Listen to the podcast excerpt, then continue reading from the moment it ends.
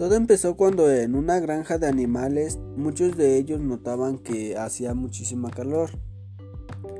El dueño de los animales al igual lo notaba.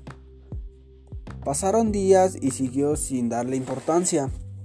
Con el paso del tiempo se le fueron muriendo algunos animales y fue en ese entonces donde lo empezó a dar importancia al clima y a sus animales. Después fue notando que no nada más era en ese lugar, sino era a nivel mundial. Por lo que pues estuvo más atento a las noticias, ya que también ellos estarían en peligro.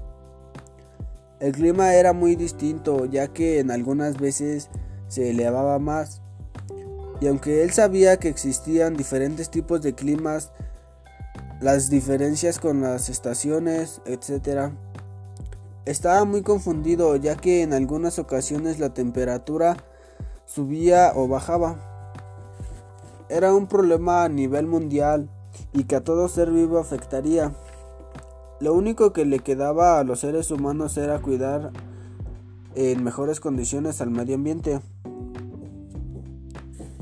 Para calmar un poco el problema tendrían que reducir el quemar basura ya que la temperatura aumentaría.